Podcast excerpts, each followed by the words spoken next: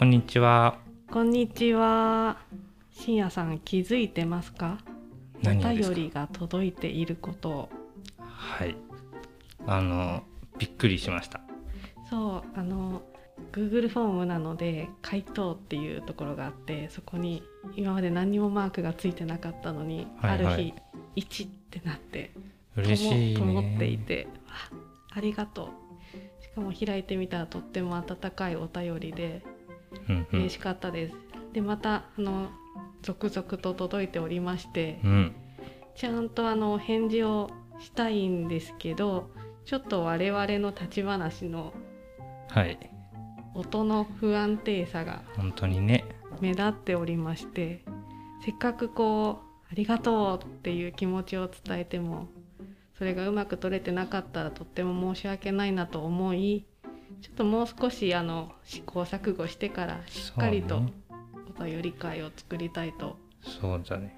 なんか思います。結構じっくり取り上げてうんリアクションしたいんですけどね。なんか本当に聞きづらいままお送りするのも忍びないというか申し訳ないんでね。というわけでお便りはまだまだ募集してますそうのでですね。ぜひ、えっと気軽にね。各説明とか一番トップのところにもお便りフォームがありますのでぜひお寄せください。はい。というわけで深夜さん話したいことがありますか？はい。あの 最近オーディブルうんうん。を聞いた。これだけでわかります？何か。知ってる？え？知ってる？この耳で読む本。そう。朗読アプリというかあの全く興味なかったんですけど、うん。もう本なんて自分で読むのが当たり前だみたいな。うんうんけど広告が流れてきて、うんうん。あの西川美和さんって映画監督の人がものすごいなんか関わってもう一つの別の作品として仕上げるみたいななんか意気込みを語りながらこう著名人俳優だったりあのお笑い芸人の方も含めてこう起用しながら台本を読み上げるところに関わるなんか映像広告が流れてきて。めっちゃ面白そうと思って。で僕村上春樹大好きなんでこうオーディブル立ち上げたら騎士団長殺しの前編第1部かなが聞けるようになってて聞いたんですよ。ハマっちゃいましたねあのえ全部聞きましたか？聞いた。あていうかね第一部を？うん、第1部。第2部まだ配信されてなくて。なるほどね。で第1部はあの喋ってる人が高橋一生さん。最近あのえーっとあのジョジョのスピンオフドラマのあ「岸辺露伴は動かない」うんを見たばっかりだったんで、余計うん。なんかつながった、そう。でなんか朗読アプリ読書の朗読アプリ知ってたんですけど全然興味なかったのは、まあ、本別に読めばいいしって思ったんですけど、そのオーディブルで今のところ興味あるのはやっぱもうすでに読んだことがある作品に対してそのオーディブルで聞き直したいというか読み直したいというかそういう動機が強い気がしてなんか別作品としてやっぱ楽しんでる。で未読の本をいきなりオーディブルで聞こうとは今全く思ってないんですよ。なんか寝なが聞きながら寝ちゃうし。寝る時寝る前に聞くんですけど。騎士団長殺しも聞きながら寝たと。そうそう。でなんか全然進まなくて。でも何回も繰り返して。なんかあのチャプターごととかで分かれてるんですか？そうそう。一生ごとに全部選べるので。うんうん。それも結構操作しやすいのとあの朗読のプロというか声のプロというか。決してその俳優さんはうん。朗読のプロではないような気がするんですけど、発声がやっぱね違うね。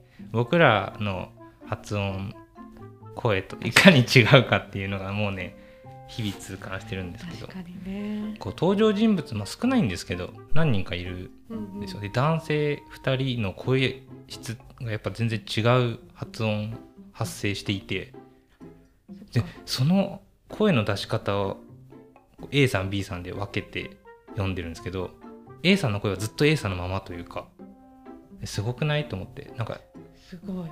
すごいですね。すごいんですよ。そう一回聞いてほしい。あのめちゃめちゃすごいです。そっかあのオーディブルは朗読だから一冊の本を一人が読む。そう。読んで聞かせるっていうこと？それをなんかこう何人かで読んでる分けて読んでるオーディブルみたいなのもあるのかな、ある。そうなんですね。実はねあのへー1984もちょっと聞き始めたらこうなんだっけ青豆ともう一人誰だっけ？天狗うん、ああうん。あのあ喋ってる人違くて。うん。青豆はあのアンさんが話していて天狗誰だったっけかな？忘れちゃったなけど、うん。ああそうなんですね。字の文は？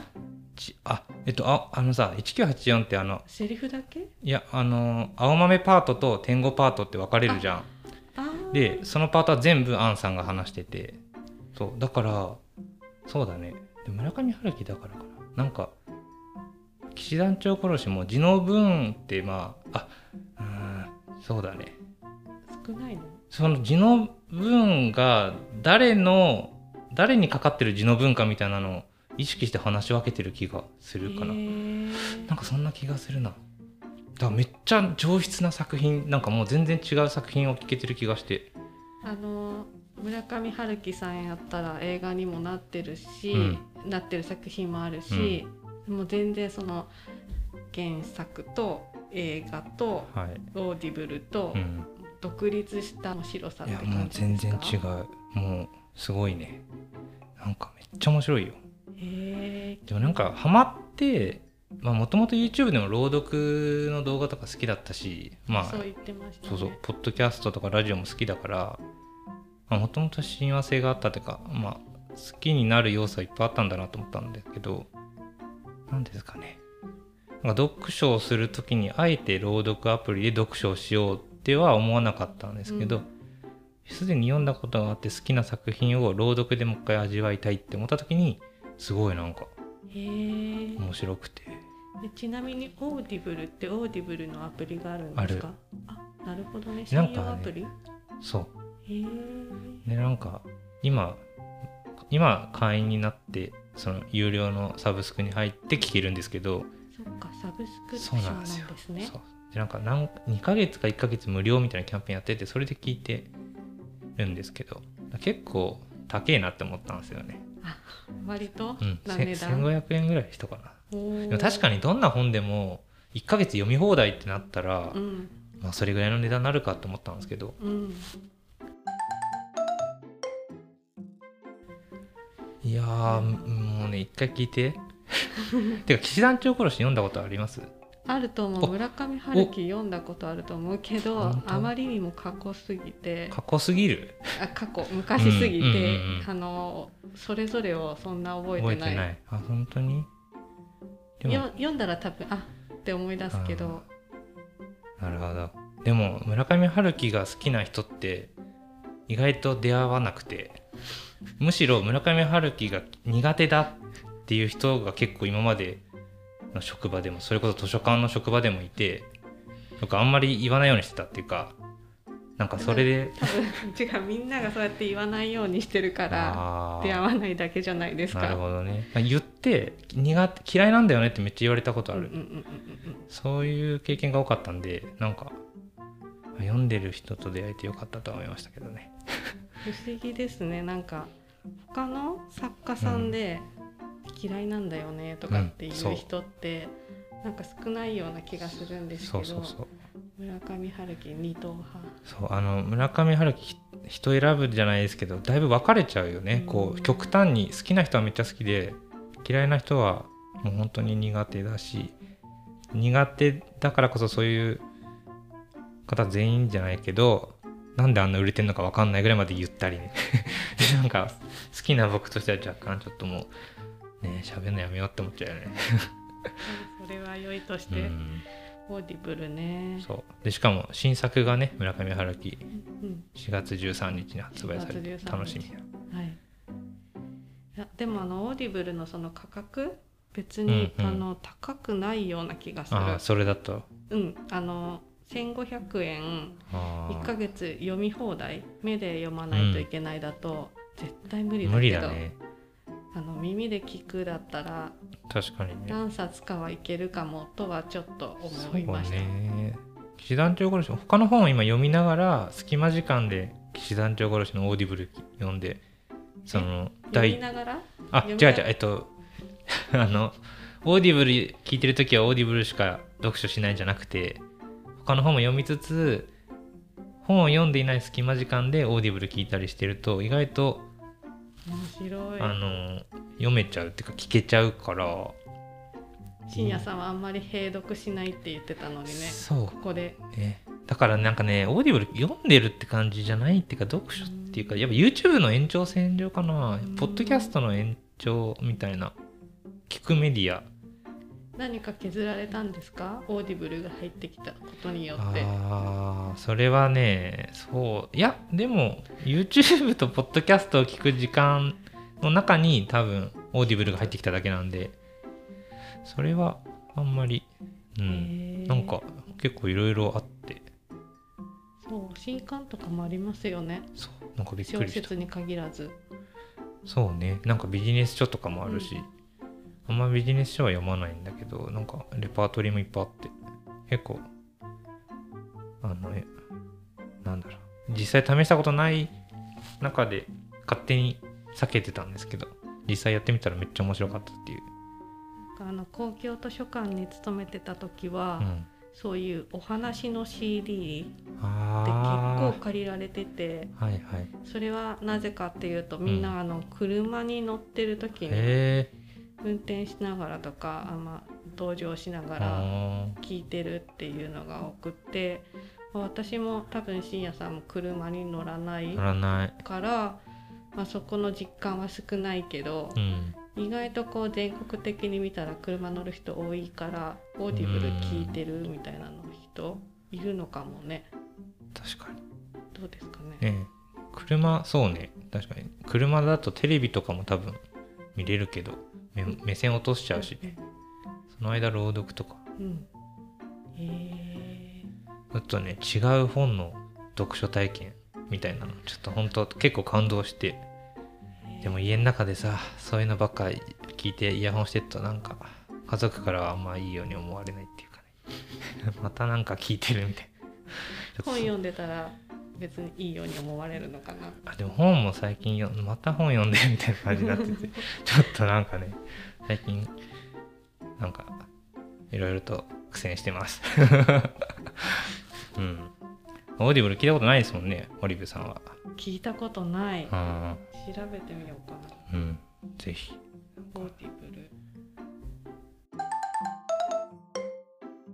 あと村上春樹の話題が出たんでちょっとはい。4月13日の新作うん。どういう話なんですか？まだ全然秘密。い。やあのね最初やっぱいあの騎士団長殺しの時とかと同じようにタイトルは発売日まで出ないとかうん。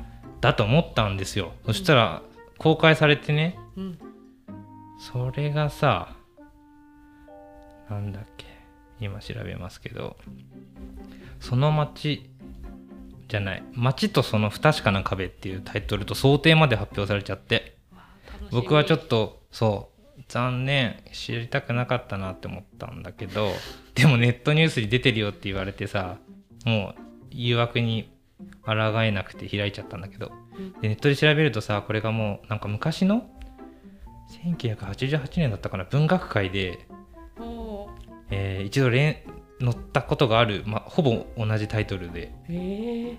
でそれはなんか村上春樹のこう幻の中編で本人が唯一失敗作だって言ってるみたいなだから全集にものらな入ってない作品なんですよこれ。